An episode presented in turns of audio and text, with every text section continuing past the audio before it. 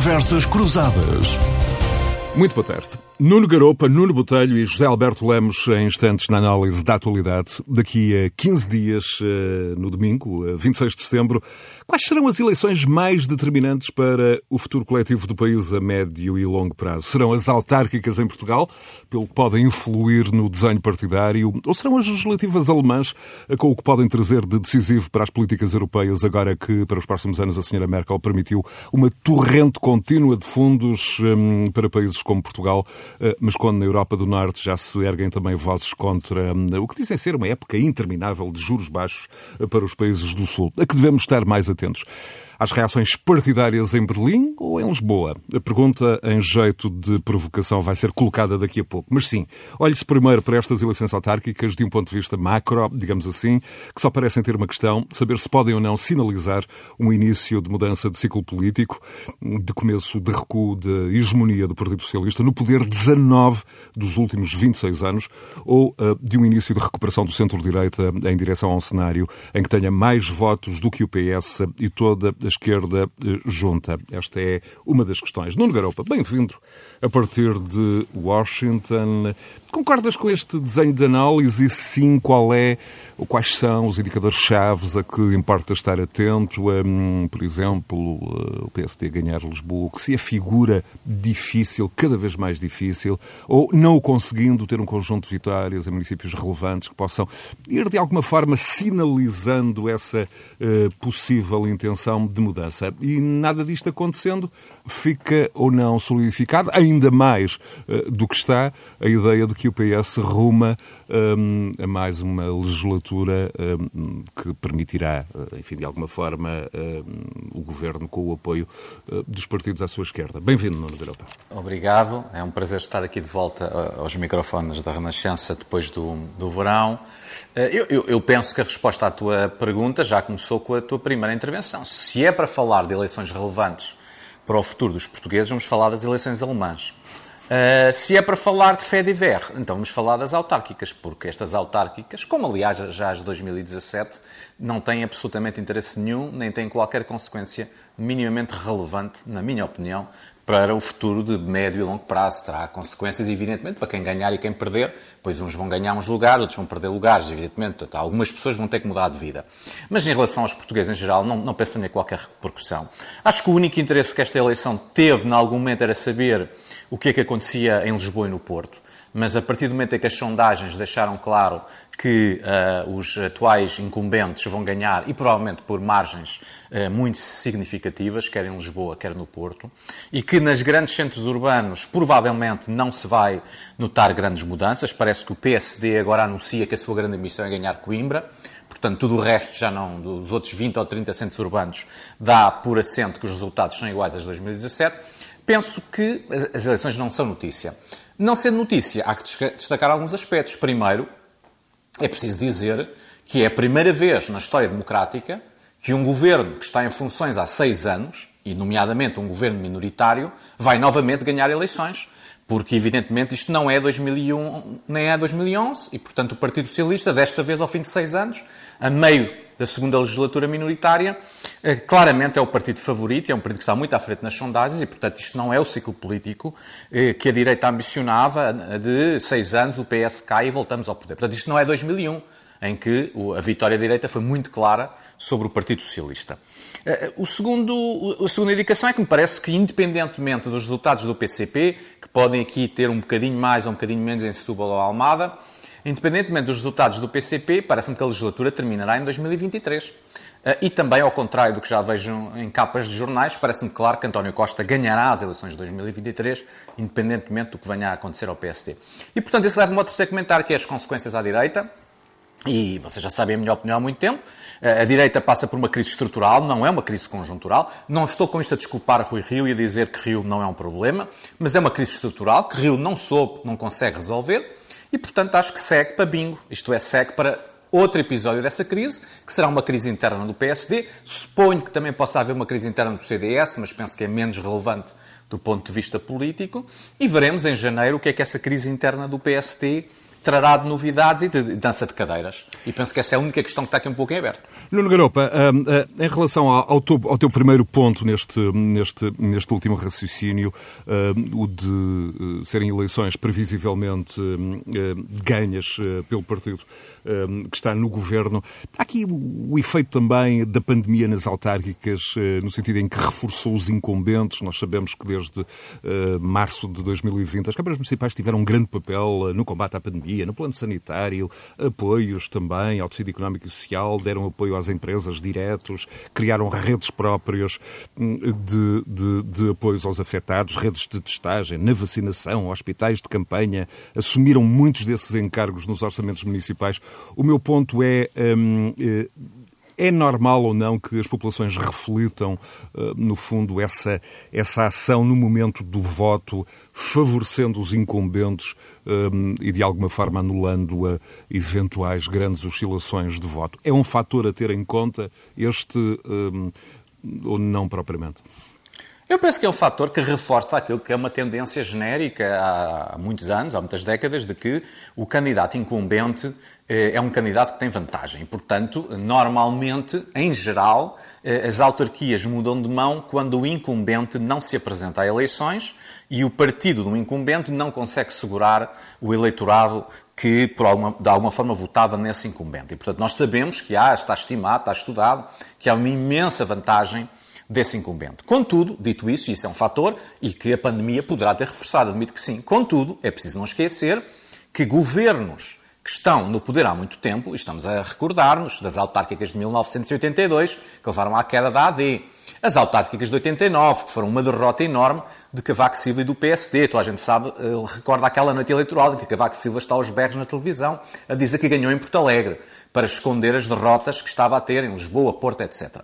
Eh, e que depois volta a repetir outra derrota em 93. Obviamente, a catástrofe foi do Partido Socialista em 2001 que leva a João Soares a não ser reeleito e, evidente, e, e a eleição de Rio no Porto e, portanto, leva a uma profunda crise governamental com o afastamento do António Guterres. Ora bem, o, o que nós estamos a ver em 2021 é que, sendo o sexto ano do governo do Partido Socialista e em que está a meio de uma legislatura, a verdade é que o Partido Socialista vai ganhar estas eleições e o PSD não é ameaça ao, ao, ao Partido Socialista. Neste momento, o PSD está a tentar eh, conter eh, eh, a sua, o, seu, o seu voto para ver se não há fugas para o Chega ou para a iniciativa liberal que sejam demasiado problemáticas em vários conselhos. E o que nós estamos a ver, por exemplo, no Conselho de Lisboa, que eu acho que é um conselho muito interessante, porque não há desculpas em Lisboa, é um candidato da direita boa, da direita da PAF, da direita que não é a direita do Rio, e esse candidato nem sequer, em princípio, conseguirá fazer o pleno daquilo que foi a direita em 2017. Portanto, não há desculpa sequer de que é o Chega a Iniciativa Liberal de que estão a tirar votos. Portanto, o que significa que há um problema que foi a direita polarizou em 2015 e não consegue recuperar a sua base eleitoral. E enquanto isso persistir, o Partido Socialista ganha, por mais que, que tenha pequenas vantagens e desvantagens aqui e ali. Muito bem. José Alberto Lemos, eh, bem-vindo. Eh, mas é, faltam eh, duas semanas exatas para as autárquicas. Ehm, como já vimos nesta, nesta, nesta primeira intervenção do Nuno Garopa, o PS parte particularmente folgado, mas ehm, a correlação de forças que sair ehm, das eleições de 26 de setembro vai ter, obviamente, implicações na vida dos partidos. Quando digo que o, que o PS parte folgado, é no sentido a que preside sozinho a 159 câmaras, mais duas em coligação, Felgueiras e Funchal, um recorde que se segue ao de 2013, quando já tinha 149 municípios, mais a Câmara do Funchal. Esta folga mais a folga do PRR, o alfa e o ômega eh, das políticas de investimento do governo socialista. Isto aqui é uma almofada de conforto absolutamente inaudita, Zé. Sim, sem dúvida. Boa tarde, boa tarde a todos. Antes de mais nada, aos nossos ouvintes aos, meus colegas de painel e a ti próprio. Eu também já não estou aqui no, neste programa da Renascença desde o início do verão e, portanto, é com muito gosto que regresso à antena. E, e já agora, felicitar-te pelo facto de ter chamado a atenção para a Alemanha, porque eu ia justamente chamar também a atenção para a Alemanha. E por tudo o que foi dito, incluindo pelo que o Nuno Garopa acabou de dizer, creio que as eleições na Alemanha serão significativamente mais importantes para o país, pela importância que a Alemanha tem na União Europeia. E podemos, obviamente, falar delas neste espaço. Sim, exatamente. Não, eu só queria dar duas notas, é que, eh, sobre isso também, que serão significativamente mais importantes do que as autárquicas, por aquilo que ficou dito e por aquilo que eu quero acrescentar a seguir, mas também porque, em relação à Alemanha, eu tinha dito aqui em junho, justamente, que poderia haver uma significativa surpresa na Alemanha, porque os verdes, na altura, lideravam as, eh, as sondagens, neste momento, essa já não é a situação, os verdes na Alemanha estão neste momento em terceiro lugar, mas há uma outra surpresa, é que o SPD, quem já tinha, muita gente tinha feito o funeral, está neste momento a liderar as sondagens, a CDU da chanceler Merkel está em perda. Com o Sr. Scholz, e, portanto, o Olaf é Scholz, muito confortável nesta altura. É provável que, a que o SPD vença as eleições e isso pode, de facto, trazer alguma inflexão nas políticas europeias do novo governo alemão, que eventualmente poderá ser uma coligação também com a CDU, mas neste caso com o SPD a liderar, e os verdes eh, agregados. Portanto, não é, em princípio, possível fazer um novo, um novo governo alemão apenas com dois partidos, mas terá que ser pela primeira vez com três. Eh, e há aqui algumas, eh, digamos, eh, fórmulas de, de, de coligação. José Alberto, mas recordarás que na Alemanha, ao contrário de Portugal, há um acordo claro entre as elites para manter os extremos políticos fora do, do poder. Sim, bom, neste momento a CDU por acaso está a fazer uma está a usar como argumento político a hipótese de agitar o fantasma de se o SPD vencer, aliar-se aos verdes e ao Die Linke, portanto à esquerda, que é uma espécie de pós-comunista, um, um, pequeno partido, que esse sim é um bocadinho o fantasma da geringonça à alemã. Eh, mas o SPD, embora não tenha dado garantias em relação a isso, em princípio não irá chamar o Linka, o DIG Linka para o governo. A esquerda, mesmo que. Que é uma espécie de uma extrema-esquerda herdeira da, da, da, Alemanha de Leste, dos comunistas da, da RDA, certo? Sim, em parte, em parte. Mas então, remetamos agora para Portugal, feita esta pequena introdução da Alemanha para atualizar a, a situação, aquilo que eu tinha dito em junho. Eh, eu penso que estas eleições autárquicas trazem duas incógnitas de repercussão nacional e algumas curiosidades. Em relação às incógnitas, eh, retomo aquilo que disse o Nuno Garopa e que é muito simples. Portanto, há aqui as duas lideranças da direita, que podem estar em xeque, a partir dos resultados do próximo dia 26, eh, e, sobretudo, a liderança do PSD, como é evidente. Eh, aparentemente, não se vislumbra neste momento, em função das sondagens, das apostas que foram feitas, etc., qualquer hipótese de o PSD registrar alguma vitória significativa. Na verdade, a única hipótese que está aí no horizonte parece ser Coimbra, mas, enfim, não parece que Coimbra possa ser um grande trunfo, um grande troféu agitado pelo PSD se eventualmente vencer a Câmara. Em contrapartida, o PSD, portanto, fez uma aposta teoricamente boa em Lisboa, mas que não vai resultar. Vai continuar numa posição fragilíssima no Porto, onde Rui Rio foi precisamente Presidente da Câmara, como sabemos, durante 12 anos. Eh, e, portanto, não se vislumbra onde é que o PST possa meter uma lança em África, eventualmente na Amadora, mas quer dizer, considerando na Amadora até será um pouco incómodo para Rui Rio, uma vez que aquela senhora tem um discurso bastante dissonante do que Rui Rio pensa enquanto social-democrata.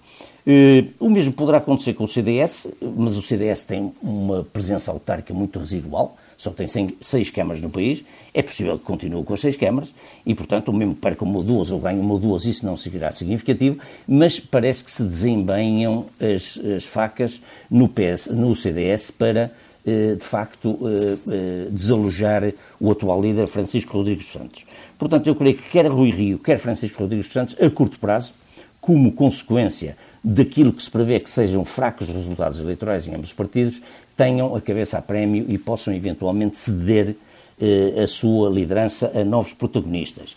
E aqui já se pode considerar que, se isso acontecer, na verdade, estas eleições poderão ter alguma repercussão nacional, logicamente, porque se, evidentemente, o novo líder do PSD for outra pessoa, eh, terá seguramente uma tática diferente, um discurso diferente em relação ao governo e poderá, eventualmente, até ser mais contundente e ameaçar mais António Costa, que neste momento parece estar numa situação bastante confortável. Nuno As curiosidades são ah, estas. Ainda queres ir às curiosidades, ok. O PS eh, consolida a sua posição liderante, aparentemente, é aquilo que, que se prevê. Pode ter um ou outro revés pontual aqui ou acolá. Eh, eventualmente, por exemplo, no Porto, que o PS teve, meteu três vereadores, as sondagens neste momento dão-lhe apenas um, no máximo dois. Eh, mas, em boa verdade, mesmo que isso aconteça, isso não é propriamente um incómodo para António Costa, que se bateu por outro candidato, como sabemos, e a escolha foi atribulada e em litígio com as forças distritais e conselheiras, e, portanto, Costa até talvez se ria em silêncio de um eventual mau resultado do PS no Porto. E depois as outras duas curiosidades têm a ver, por um lado, com o PCP, com a CDU, eh, que perdeu 10 câmaras das eleições anteriores, das eleições de 2013 para as de 2017. Portanto, eh, digamos, dando nota do declínio, aquilo que parece ser o declínio. Perdeu 10, ficou com 24, justamente. Do PCP, tem neste momento 24, não é garantido que mantenha as 24, aliás, fez uma aposta muito arriscada, porque foi buscar a senhora que era Presidente da Câmara de Setúbal para arriscar em Almada. Se pode não ganhar Almada e pode perder Setúbal, Portanto, é uma aposta arriscada do PCP e se perder Setúbal é de facto um outro bastião comunista que, que cai. E por outro lado, também um bocadinho simétrico, mas do lado do Chega há uma curiosidade de saber se o Chega eventualmente vai conseguir meter alguma lança em África, vai conseguir conquistar, ou pelo menos conquistar, ter alguns mandatos em algumas câmaras que podem eventualmente trazer um discurso diferente e incomodar os poderes estabelecidos. Mas estas, digamos, são as curiosidades que eu anotaria então, para as eleições. Vamos então olhar do Nuno Botelho. Nuno, bem-vindo, é um gosto ter-te de volta. Que, que implicações, do teu ponto de vista, uh, vão ter as autárquicas uh, nos, nos partidos, desde logo como indicador avançado do próximo ciclo político nacional?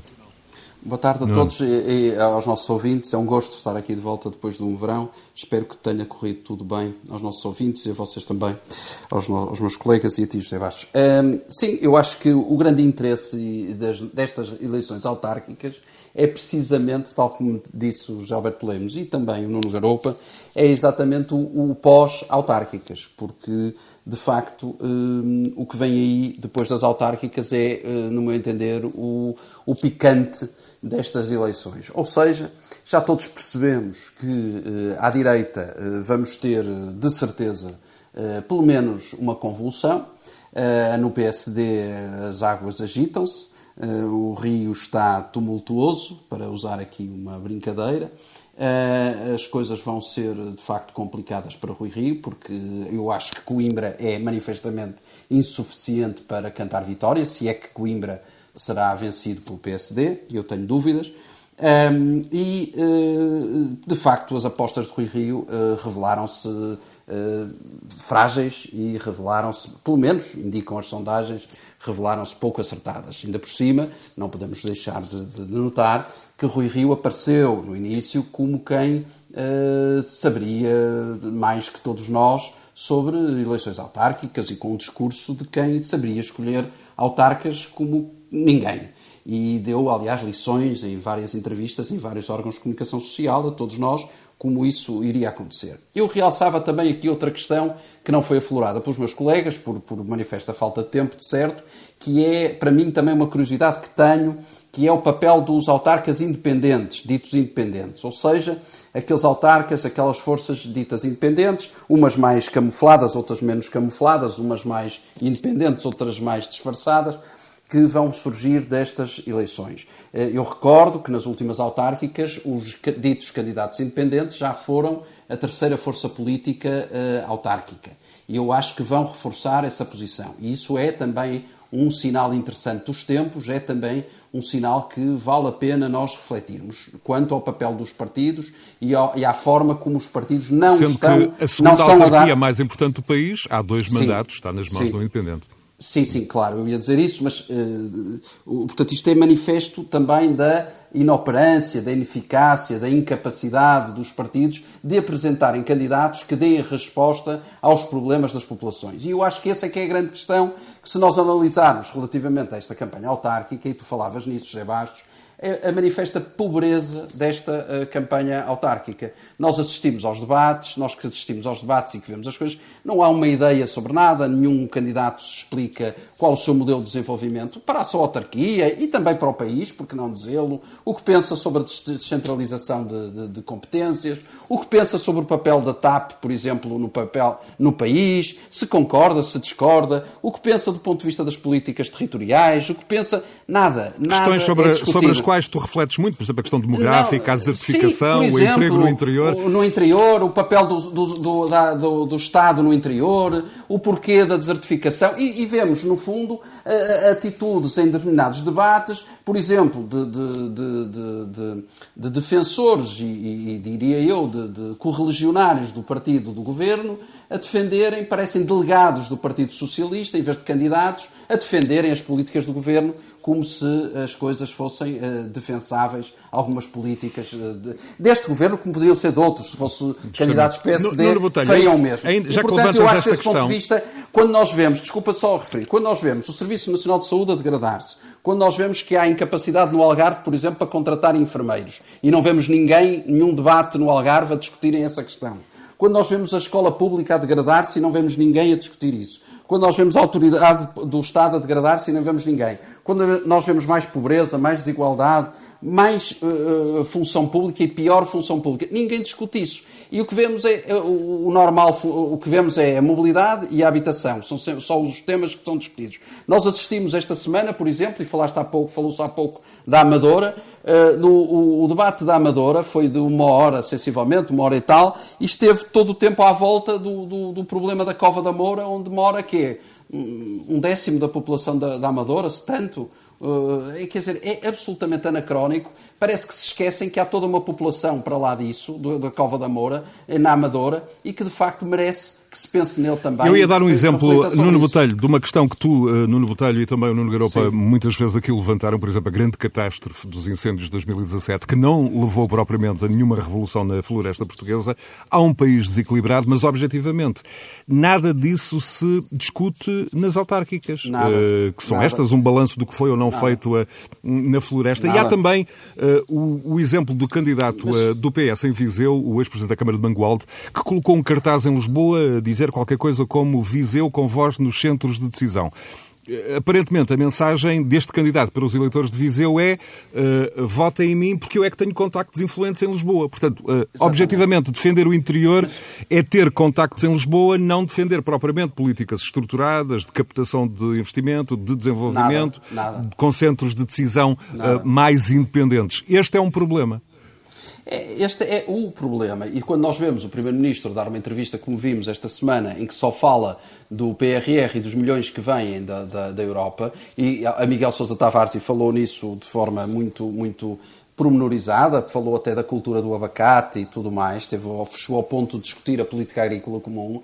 É, é, ele, ele não o Primeiro-Ministro não conseguiu dar uma ideia que tinha para o país não conseguiu, e acabou a dizer, mas não me cabe a mim dizer o que é que o, que é que o país deve fazer. Então cabe a quem? Cabe a ti, José Bastos. Quer dizer, é, é, nós ficamos incrédulos a ouvir isto. Ao, ao, Primeiro-Ministro cabe apenas dizer que vêm milhões e conseguiu pedinchar milhões na Europa e porque é disso que nós vamos viver e vamos todos viver felizes e contentes. Só que, como também já referimos, um dia destes os alemães mudam de governo, os nórdicos também se fartam um bocadinho disto e depois vão ser os frugais que vão estragar aqui a equação e vão estragar isto tudo. E, portanto, eu referiria isto e gostaria também de referir, para além dos independentes, queria também referir que estou eh, ansioso para ver e, e expectante para ver a força da CDU, eh, se aguenta ou não as principais câmaras, por exemplo em Setúbal, eh, se consegue conquistar a Almada, acho que é um duelo interessante, que também é, é, merece ver no dia 26. E, e quanto ao Chega, tenho, e tenho assistido à campanha de fora, não é? Como qualquer pessoa, e de facto parece-me que é cada vez mais um partido de um homem só eh, é absolutamente unipessoal e, portanto, com dificuldade vejo a ter grande implantação pelo país. Não sei, muito posso bem. estar enganado, mas de facto, Nuno Garopa, muito rapidamente, pela enésima vez, como é, que, como é que olhas para este país que não se discute a si mesmo nem quando o deveria fazer? Isto, isto vem justamente a propósito deste, deste exemplo uh, do cartaz uh, do candidato em Viseu, uh, o cartaz em Lisboa, Viseu com voz nos, nos centros de decisão. Eu penso que isto também temos que pôr no contexto que isto é consequência de um conjunto que já sabemos de, de, de contextos que têm impacto nesta matéria. Vamos, vamos lá ver. Primeiro, há uma enorme abstenção e todos percebemos que vai haver uma abstenção enorme nestas eleições autárquicas, igual a 2017, não digo que seja mais. Uh, segundo, é, é, de facto, como o Nuno estava a dizer e bem, há um conjunto de um, críticas e um conjunto de preocupações, eu até diria que neste momento, quando se olha bem para os indicadores uh, nas sondagens, a verdade é que o Primeiro-Ministro e o Governo não são populares, mas ao mesmo tempo não há oposição. E, portanto, estamos aqui Exato. num certo vazio, que é o Governo não é popular, mas é a primeira vez que um Governo minoritário vai ganhar ao sexto ano. E, portanto, tudo isto é um ciclo estranhíssimo, sendo que, eh, e continuando a conversa que até vinha atrás, eh, as boas novidades para Costa continuam, porque a mudança que se prevê em Berlim é muito positiva para o Partido Socialista, porque um governo do SPD com os verdes e que depois seja com a, com a, com a CDU com, com, ou com os liberais ou, eventualmente, um governo minoritário apoiado pela, direita, pela esquerda mais radical, é com certeza um governo mais favorável do que o atual governo. E, portanto, eu, eu, acho que o conjunto de notícias são muito positivas sempre para o Partido Socialista. O, primeiro, o Partido Socialista, ao mesmo tempo, não tem projeto nenhum. E a direita não Mas se não reorganiza. Mas nem precisa ter. A oposição não, não, não dá nem sequer. Mas esse aqui é, é a questão, não é? Porque Exatamente. a oposição não dá luta e, Exatamente. e ver. E, e, Costa e, pode ir à televisão sem uma ideia, não é? Sem, Exato. Sem um, e, é? e, aqui queria acrescentar duas outras coisas. Primeiro, eu não acho, eu, eu, na minha opinião, há muito tempo, já disse nos programas, não acho que haja grandes novidades até 2023. Penso que o Partido Socialista completará a legislatura com orçamentos aprovados à esquerda e ganhará Sim. facilmente as, as, eleições de 2023. A questão já não é essa. E é aí que eu acho que entra uh, Rangel, ou vou falar Rangel porque parece uma pessoa mais, mais habilitada neste momento. É que o problema do PSD, na minha opinião, chegou ao ponto é que já não é ganhar 2023. Essa não é a questão. Ou como dizia o Nuno, o Rui Rio em 2019 justificava a sua derrota com uma vitória nas autárquicas de 2021. Agora, nas autárquicas de 2021, explica-nos que afinal quer ganhar as 2025. Exatamente. Depois não sei se quer ganhar as legislativas de 2027. Portanto, Rui Rio já claramente é uma carta que está fora do baralho. Qual é a questão, na minha opinião, que se põe a Rangel? É que o novo líder do PSD, seja Rangel, seja quem for, mas vou referir Rangel, o grande objetivo já não é ganhar 2023, é evitar que o partido se esvazie para o Chega, para a Iniciativa Liberal, para a abstenção. Quer dizer, o grande objetivo nos próximos dois anos é evitar o esvaziamento final. E isso, na minha opinião, de facto, se a partir de janeiro se mantiver Rui Rio à frente do partido, vai ser muito complicado para o PSD evitar. Sim, Porque, como disse o, o Nuno, o Chega é um partido de um homem só, portanto, nestas autárquicas não vai fazer a não ser que as sondagens estejam todas erradas. Claro, mas com claro. base nas sondagens não vai fazer grande moça, mas numas legislativas faz. Faz, Porque faz. o voto em legislativas é no líder do partido, como todos claro. nós sabemos. Nuno Garopa, e onde Portanto, é que, nesse raciocínio, onde incluir eh, António Costa, a questão da incerteza, do tabu na sequência do Congresso do PS? Eu não entendo, não entendo um, a conversa, essa, sinceramente... Até com o entendimento do Presidente da República, que não, a tentar no Expresso de há oito dias não deixou de fazer Sim, leituras isso... do Congresso de Portimão. Já agora, para os ouvintes que um, terão estado menos atentos, em resumo, a leitura do Presidente era só uma, e a citação também, abro aspas, a minha análise é de que ele não se recandidata, por causa de, e agora fechar aspas, ausência de anúncio de reformas, alinhamento de possíveis sucessores em Portimão, são sinais que não deixaram dúvidas ao vamos nosso Presidente da República. Vamos lá ver, vamos fazer uma análise a Marcelo Rebelo de Sousa destas coisas, não é? 2015, Costa não conseguirá formar governo. 2016, Costa não conseguirá manter o governo. 2017, Costa não chega ao fim da legislatura porque os seus parceiros à esquerda vão sangar. 2019, cheira a fim de ciclo. 2020. Os governos nas pandemias são sempre sacrificados nas urnas. Costa está no fim. 2021. Costa está a sair em 2023. Portanto, o comentador Marcelo Belo Souza ainda não acertou uma, não é? Quer dizer, há seis anos que está a prever a saída de António Costa e lá está. É um governo minoritário que, pela primeira vez, completará duas legislaturas. Não penso que António Costa sairá em 2023. Nem vejo qual seria a lógica, porque argumentar que Costa quer sair em 2023 antes das eleições.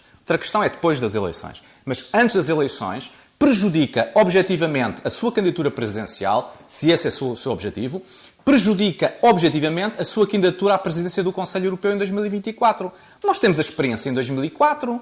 Durão Barroso negociou o seu lugar na Europa sendo Primeiro-Ministro. Ninguém vai negociar um lugar destes sendo uma figura esquecida da política nacional. E, portanto, se Costa quer ser Presidente da Comissão, não da Comissão, do Conselho Europeu em 2024, eventualmente da Comissão, mas penso que a sugestão seria do Conselho, eh, isso terá que ser negociado com António Costa sendo Primeiro-Ministro e estando sentado à mesa das negociações. Portanto, isso significa que até maio de 2024... E tendo atrás de si mais anos, apesar de tudo, consideravelmente mais do que não, será, uma, será uma figura, Claro, e será uma figura sénior dos Conselhos Europeus. Porque a certa altura é um dos primeiros-ministros mais antigos em, em, em exercício de funções. E, e, Portanto, eu até quer, quer, quer não, Marcelo vai levar com ele os dois mandatos. E quer, quer, eu quer também não, acho que sim. Isso. Acho que a capa do Expresso foi uma resposta à homenagem a Francisco Balsemão, que escreveu Exato. um livro que, por acaso, dá umas grandes bicadas e diz umas coisas muito chatas sobre Marcelo Rebelo de Sousa. José Alberto mas, isto é, mas isto é, é o que é.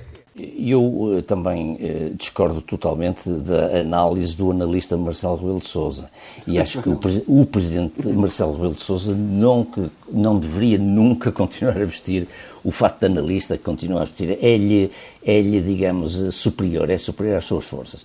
E, portanto, estas análises que ele tem feito, tem pecado por errar, e a minha convicção é a seguinte, é que Costa não só se vai recandidatar em 2023, pelas razões que já foram aduzidas, mas também por outra, que eu acho que ele tem o secreto desejo de ser o recordista de liderança de governos em Portugal.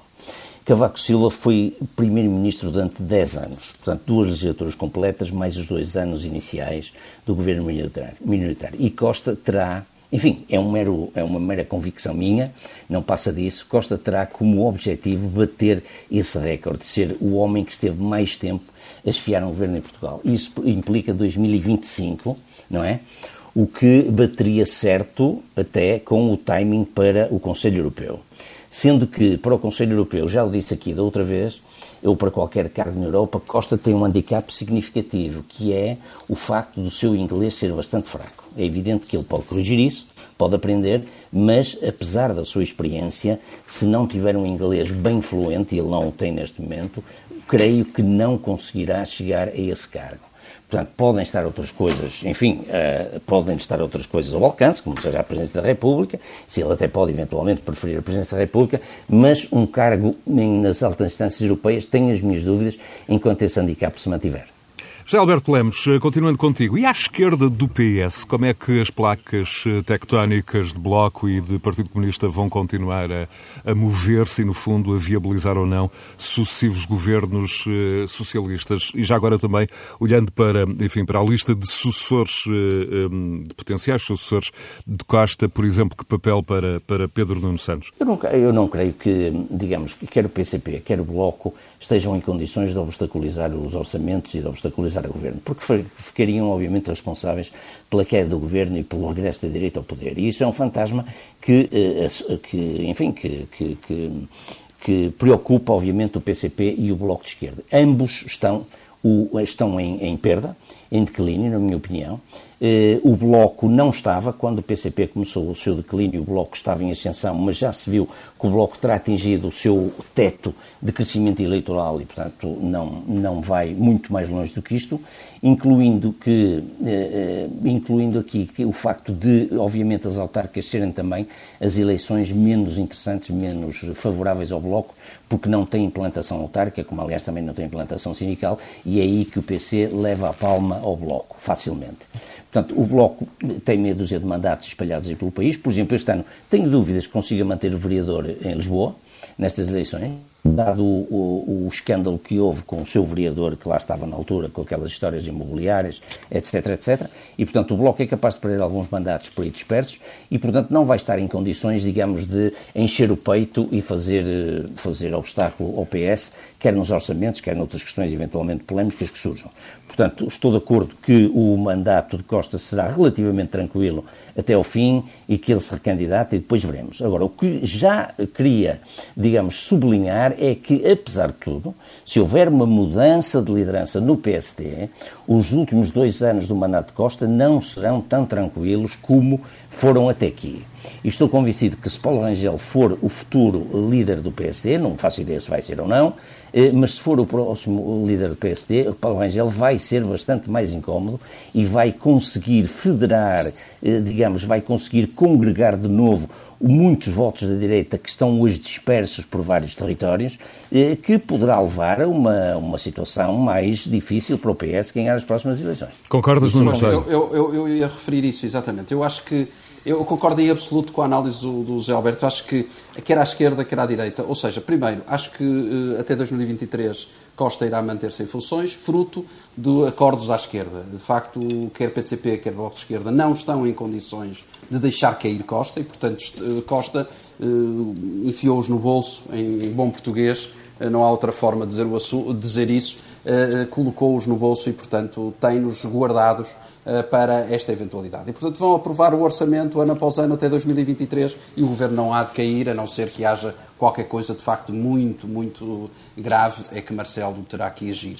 Agora, também estou de acordo que, havendo, havendo mudanças no PSD, estes dias calmos e tranquilos e bonacheirões de, de Costa irão desaparecer. Nuno, mas não, não, te, não te preocupam que, as exigências que, do Bloco e do PC no orçamento? Sim, eh, preocupa-me de sobremaneira. Eu, quando digo que vão passar, eu não estou a dizer que é ótimo que isso aconteça. É a que preço? Eu, eu, digo, eu digo que é gravíssimo e a que preço e quanto é que isso nos vai custar, porque ano após ano o, o orçamento vai-nos ficando mais caro. E, portanto, eu sei que António Saraiva, é, é líder da CIP, foi muito criticado esta semana por, pela frase, e cito, estamos a afundar-nos no crescimento económico e a orquestra continua a tocar. Isto por ter certo. dito que países que tiveram um impacto uh, igual ou mais profundo que Portugal com a pandemia, como seja a Espanha, a França e a Itália, estarem já a crescer a um ritmo superior a Portugal. Sim, sim por exemplo, a Itália, só para dar uma ideia, a Itália vai fazer, no orçamento de, de, para o próximo ano, irá fazer um choque fiscal brutal, ou seja, irá baixar a carga fiscal aos italianos, às empresas e aos, às famílias, e coisa que em Portugal o que já se está a discutir é de facto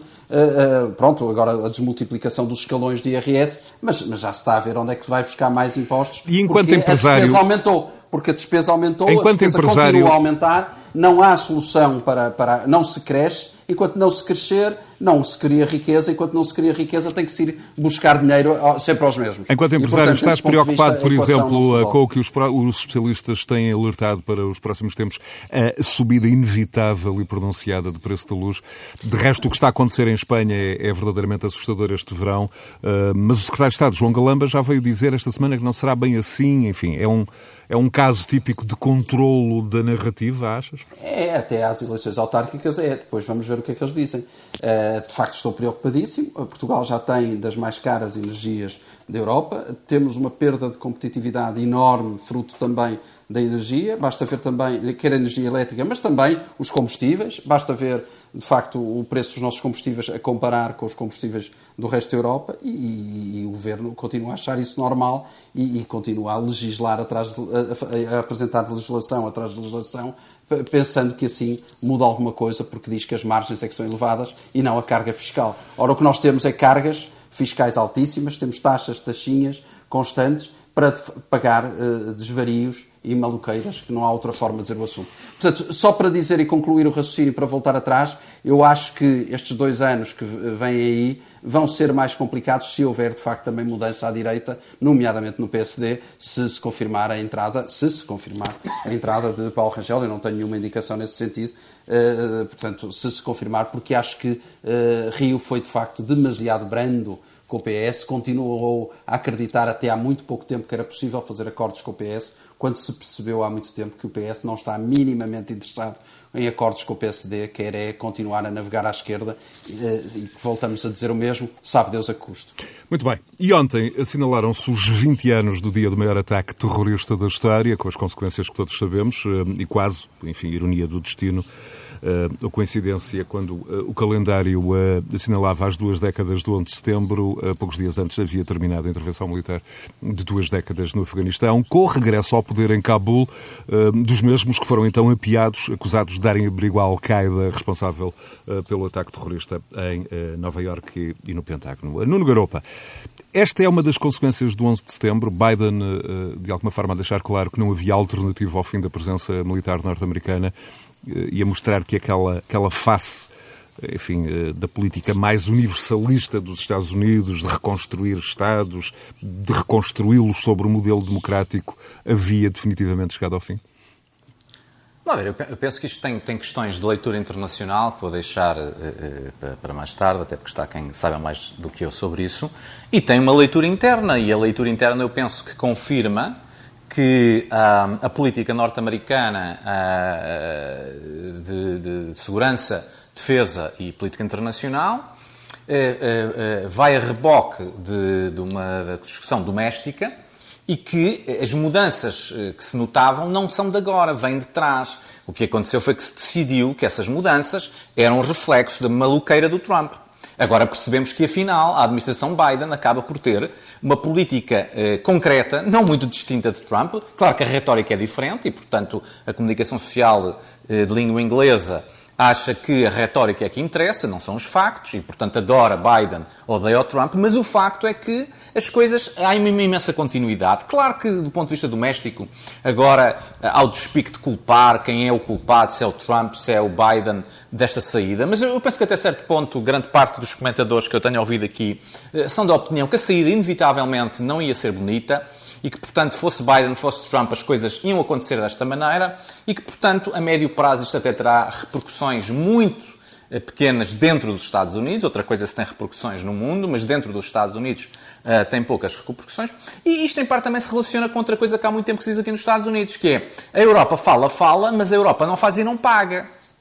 Porque se a Europa está tão preocupada, se a União Europeia está tão preocupada com a segurança naquela zona do mundo, pois que cabra os cordões à bolsa e que eh, trate de ter a sua política de defesa própria e de ter o seu orçamento de defesa própria. A questão é que a União Europeia também é uma espécie de consciência moral que critica muito, mas também não faz muito. E os Estados Unidos, eu acho que claramente o sinal que deram é deixaram de se preocupar com a União Europeia e tomam as decisões unilateralmente. Portanto, como percebemos, as decisões são tomadas à margem da NATO e à margem da União Europeia e seguem apenas aquilo que é as preocupações internas dos Estados Unidos. O presidente Biden tem uma aposta muito clara, que é a questão da alteração das infraestruturas e o seu projeto económico, que, na minha opinião, vai colocar os Estados Unidos provavelmente nos países mais endividados do planeta. Isso terá repercussões lá mais para a frente, mas isso é outra questão, porque, evidentemente, Biden acredita um pouco como os, o Partido Socialista Português, que se gastarmos muito, as pessoas gastam muito e isso aumenta o crescimento económico. Ainda não vimos bem onde é que isso funciona, mas ele acredita que isso vai funcionar e, portanto, se funcionar, muito bem. Se não funcionar, vão acabar um bocado como Portugal, com uma dívida pública monstruosa que alguém vai ter que pagar. Alguma dessa dívida pública anos. nas mãos de chineses. Pois, eu ia dizer, não. Alguma, não, não acho que não é só alguma. É acho que não é só alguma. Exato afirmação alguma, o que, o, que, o que tem consequências, porque evidentemente se já há preocupação com a China, com a emergência da China como a grande potência que pode substituir os Estados Unidos, bem, no mundo em que uma das potências está, está endividada à outra, Claro. Não sei muito bem como é que os Estados Unidos começam a resolver o problema. Contudo, esse é o objetivo de Biden neste momento e, portanto, claramente as questões de política externa são absolutamente subalternas e estão uh, uh, subalternas não só no sentido de prioridade, como estão uh, dirigidas por aquilo que são os objetivos de política interna. Eu vou já ao José Alberto Lemos, mas Nuno Garopa, ainda contigo, olhando para o 11 de setembro, enquanto europeu a viver na América, enfim, nos Estados Unidos, não em 2001, mas nos últimos anos, como é que, hum, como é que sintetizas as consequências de um ataque que ainda hoje parece inconcebível, parece verdadeiramente inimaginável, com o terrorismo uh, a passar para a linha da frente das nossas preocupações no Ocidente, quando digo nossas, enfim, na, na Europa e também nos Estados Unidos, uh, com os cidadãos claramente a aceitarem o maior escrutínio dos Estados, uh, a convivência com o desconhecido mais complexa. Claro que nos últimos anos a pandemia também deu uma ajuda neste sentido. Mas como é que é a tua visão muito pessoal, Nuno Garopa? Eu, eu, acho que tudo isso é verdade, mas também tudo isso, uh, juntando aquilo que foi a globalização ao longo destes 20 anos, mas uma globalização em que os Estados Unidos está já de alguma forma uh, uh, psicologicamente defensivo e não ofensivo, como tinha estado ao longo dos anos 80 e 90, acho que isso alterou drasticamente a sociedade americana. E acho que grande parte dos problemas que hoje temos, como é obviamente a questão demográfica, que é a questão, não é uma questão, é a questão que divide os americanos, é a questão demográfica, a questão racial, eh, a questão do género, que são as questões que neste momento dividem a esquerda e a direita americana. Tudo isso, em certa medida, foi, eh, que esteve sempre latente na sociedade americana, obviamente, mas que, deste, que explodiu desta forma nos últimos 10 anos, em parte, é também consequência daquilo que foi o 11 de setembro e a forma como a sociedade americana reagiu a esse 11 de setembro. Sem o 11 de setembro, não tenho para mim claro que muitas das questões que hoje estamos a discutir fossem, de facto, questões prioritárias na sociedade americana. José Alberto Lemos, 11 de setembro e Afeganistão.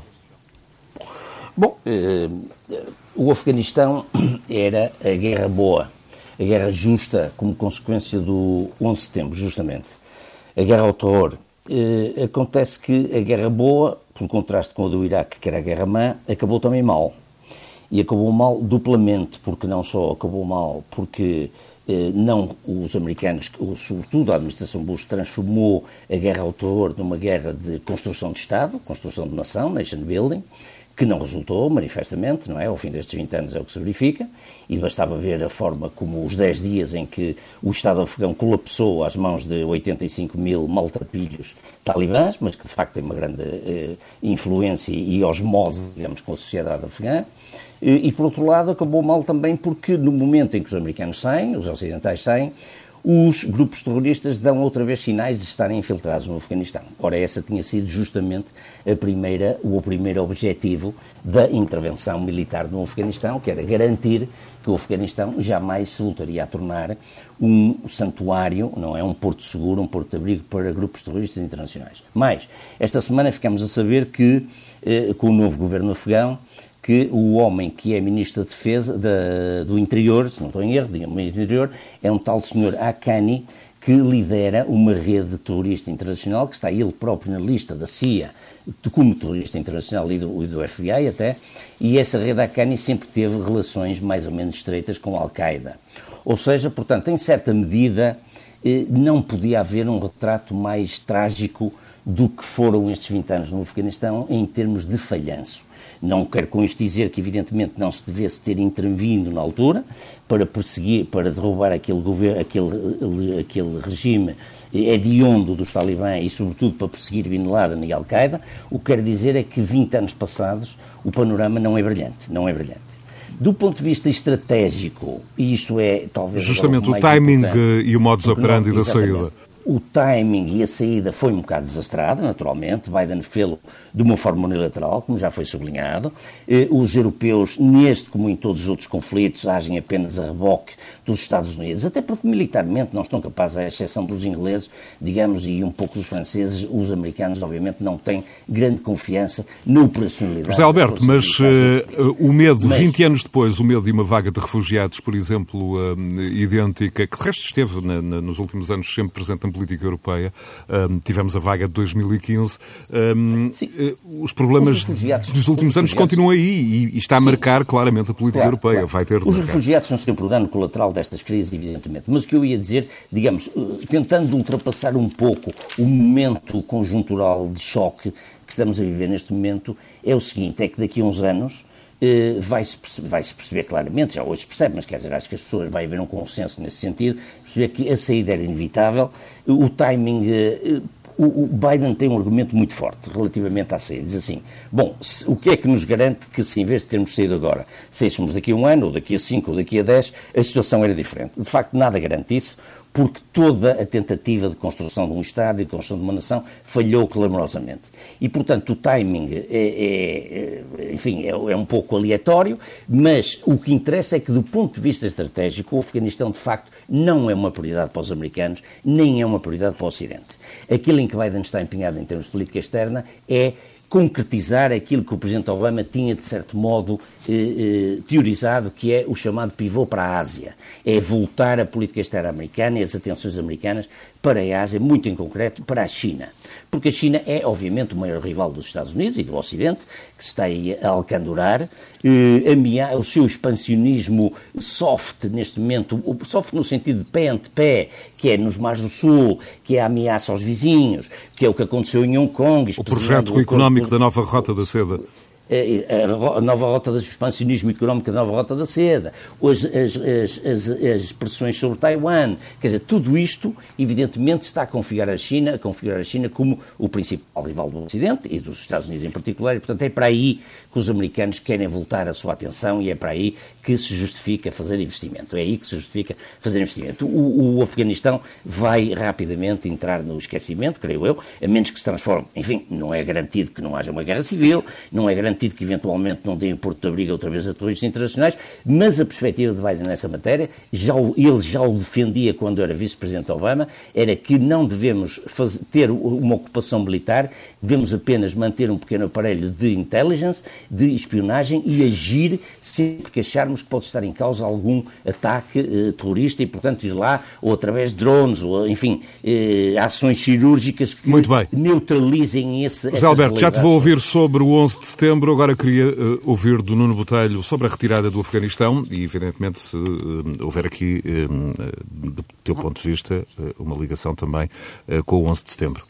O, os Estados Unidos claramente não foram capazes, porque se calhar é, seria impossível, não foram capazes ao longo destes anos de, de criar no, no, Afeganistão instituições, nem de democratizar, digamos assim, aquele país e, portanto, perceberam que estavam ali uh, a mais.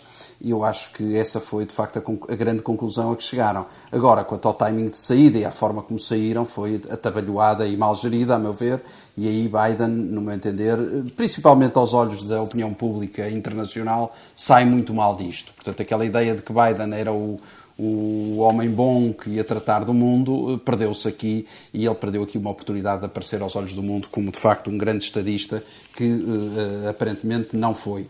E portanto, desse ponto de vista, eu acho que uh, estamos perante uma crise humanitária grave, uma crise que de facto vai ainda trazer trazer-nos notícias muito graves, no meu entender, e complicadas, quanto a vários, várias questões dos direitos humanos. Uh, e eu acho que o Afeganistão, ainda vamos ouvir falar muito do Afeganistão, porque, de facto, no que diz respeito a terrorismo, vai ser ali, de facto, um albergue de, de várias sensibilidades terroristas no, no, mundo inteiro e que, portanto, os Estados Unidos, como disse o Albert Lemos e muito bem, vai preferir de forma cirúrgica ir tentando resolver eh, porque optou por essa solução e, e, e não é censurável.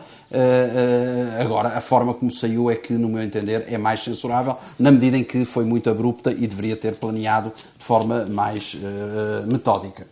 Nuno Garopa, uma última questão. Como é que, como é que se viveu aí uh, em Washington, uh, quer na academia, onde desenvolves a tua atividade profissional, quer, uh, enfim, noutros, noutras áreas da sociedade americana, esta, esta semana do 11 de setembro, 20 anos depois?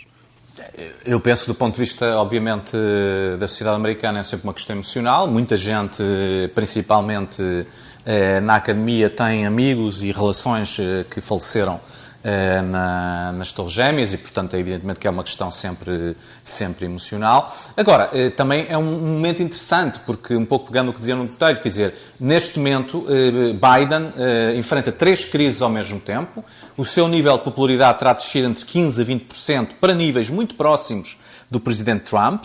Ele estava muito acima dos 60%, estará agora nos 42, 43. O presidente Trump normalmente estava em 39, 40. E as três crises são o Afeganistão, obviamente, é a questão do Covid. É preciso não, é preciso não esquecer que há um ano, com números uh, de contágio Uh, uh, algo uh, e fico, diferentes por causa das vacinas, etc, etc, mas pondo em contexto, a esquerda dizia que era o genocídio de Trump. Agora, neste momento, não conseguem justificar porque é que a administração não consegue, de facto, eh, ser eficiente e eficaz em matérias de vacinação e de combate ao Covid, e depois a questão económica, o tal projeto Biden que está eh, emperrado no Congresso, porque há muita gente do Partido Democrata que não está disposta a, a, alinhar com Biden nisto que é uma aventura de, de, de, duplicar o seu déficit público, ao mesmo tempo que começamos a suspeitar que os resultados das midterms do próximo ano não vão ser, ser favoráveis a Biden. De, Deixa-me só acrescentar. Uma das coisas que faz falta ao Partido Democrata, neste momento, na minha opinião, foi terem calado Trump.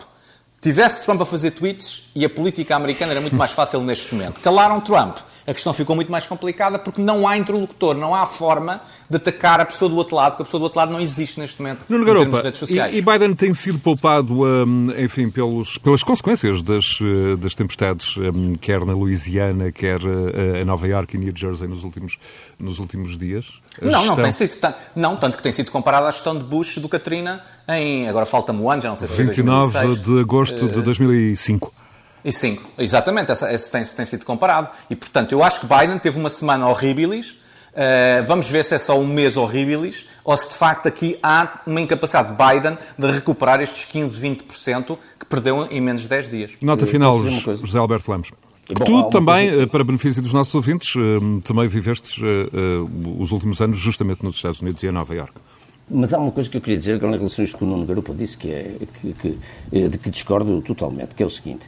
A questão do Covid, do ataque ao Covid, não é da responsabilidade da administração. Vamos lá ver. O que a administração tem feito, a administração Biden tem feito, teve grande sucesso.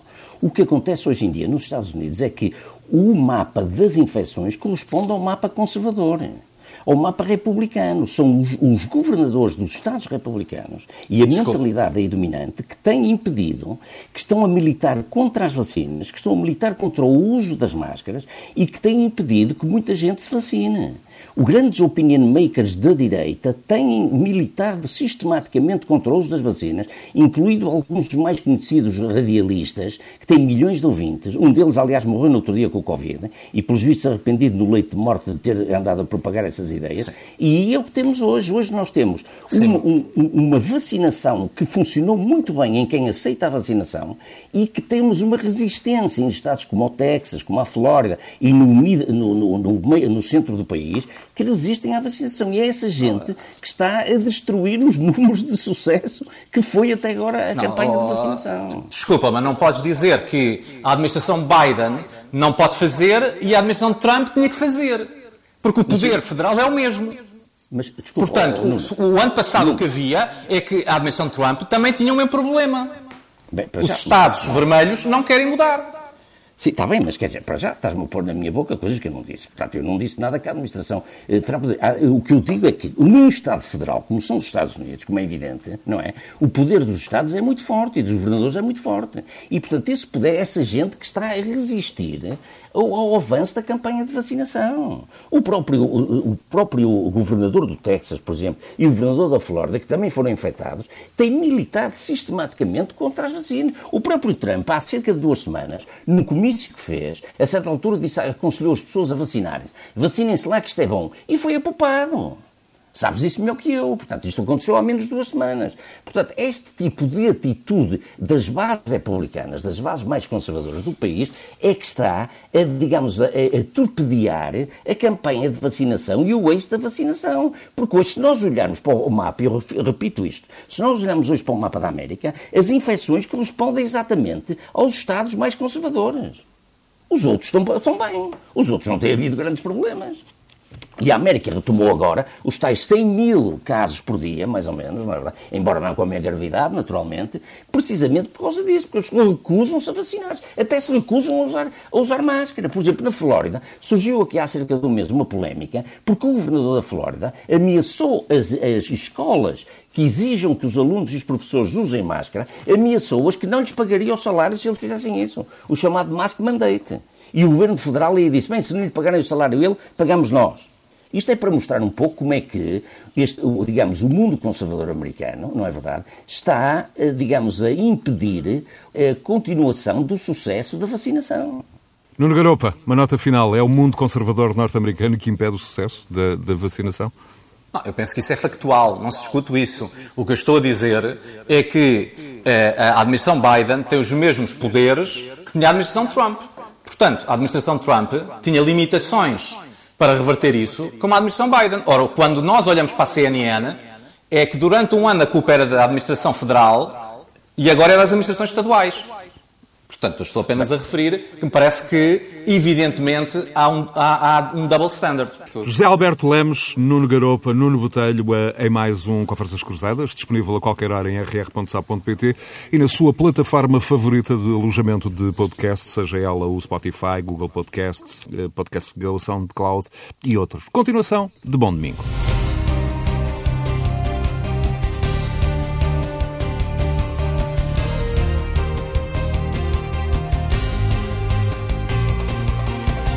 Conversas Cruzadas.